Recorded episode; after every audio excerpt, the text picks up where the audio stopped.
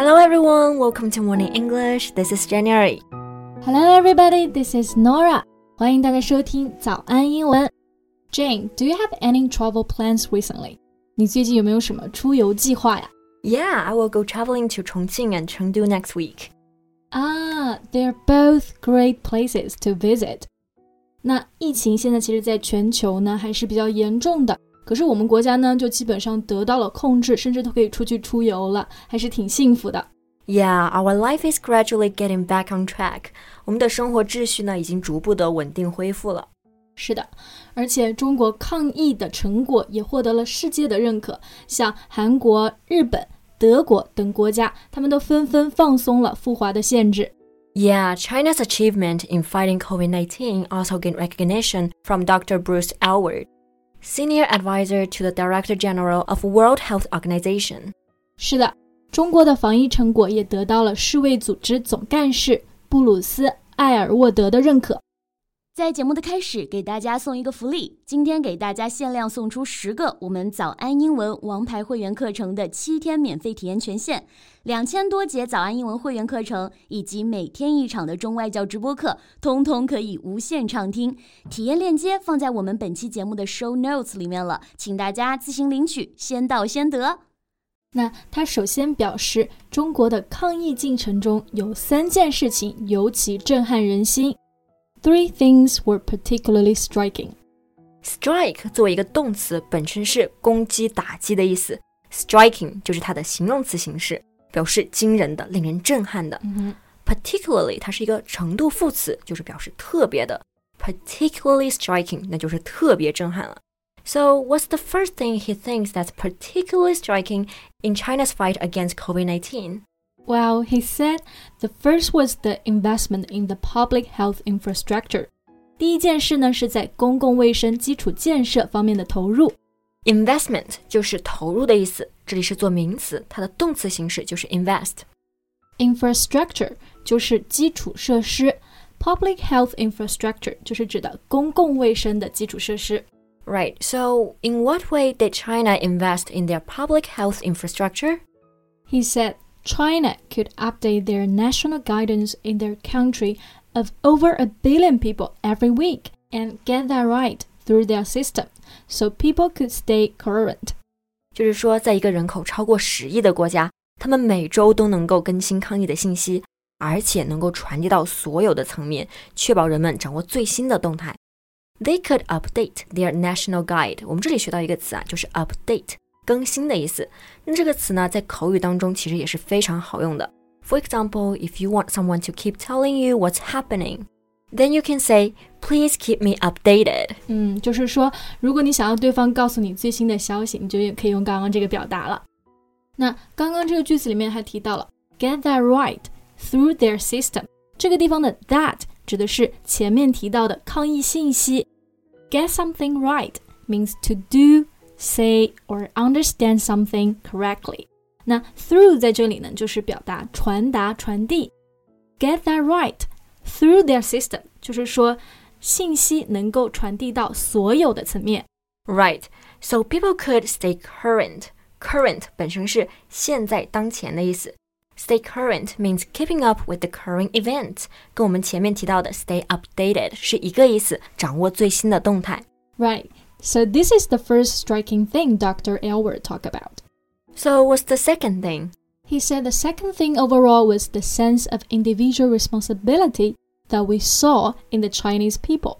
其次呢，就是我们在中国人身上看到的个人责任感。对，individual 就是个人的意思，responsibility 也就是责任，the sense of individual responsibility 也就是指的个人责任感。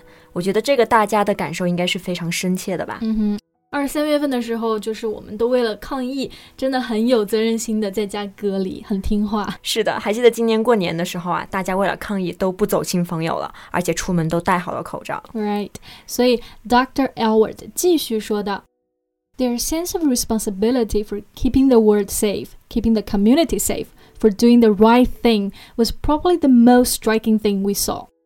Right, keep something safe 就是维护什么什么的安全。这句话的意思就是说，他们指的中国人对于维护世界卫生安全具有责任感。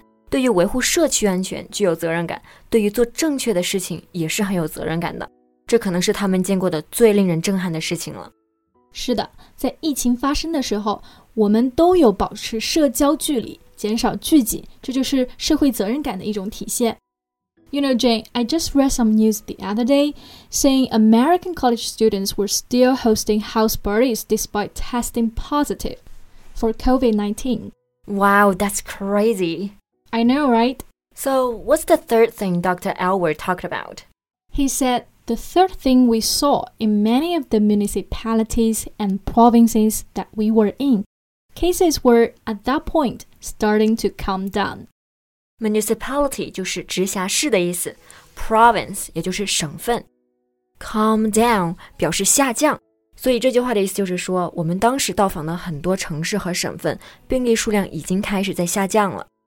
And Dr. Aylward continues to say that we would ask what's happening and what's next to the mayors or their governors.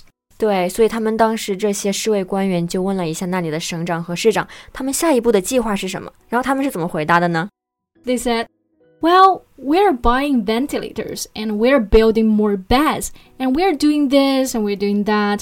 他们说还在购买呼吸机，搭建更多的床位，我们会做这个，我们会做那些。Ventilator 就是呼吸机的意思，a machine that helps you breathe or breathes for you。所以世卫组织的官员就非常震惊。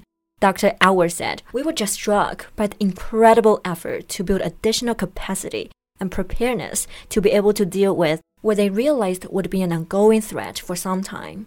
嗯，那我们最开始学到一个单词 striking，表示震惊的，形容某件事非常震惊是 something is striking。但是如果要形容某个人感到很震惊，我们就会用到一个词 struck。Someone is struck by something. Right And capacity 就是能力的意思，additional capacity 就是额外的能力，在这里呢指的就是那种就职能力。Preparedness 就是 prepare 它的名词形式，表示准备。最后的 ongoing threat，ongoing 就是说持续进行的。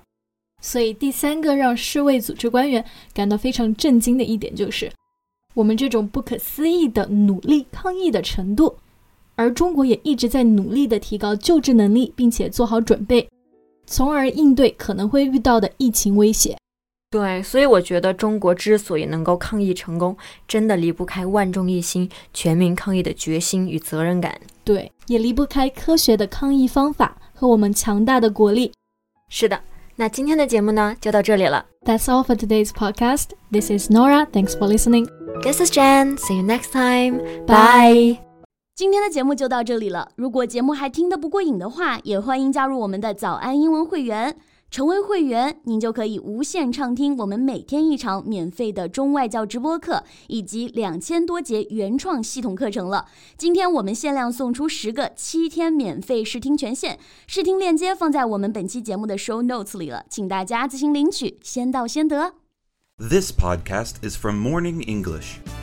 学口语就来早安英文。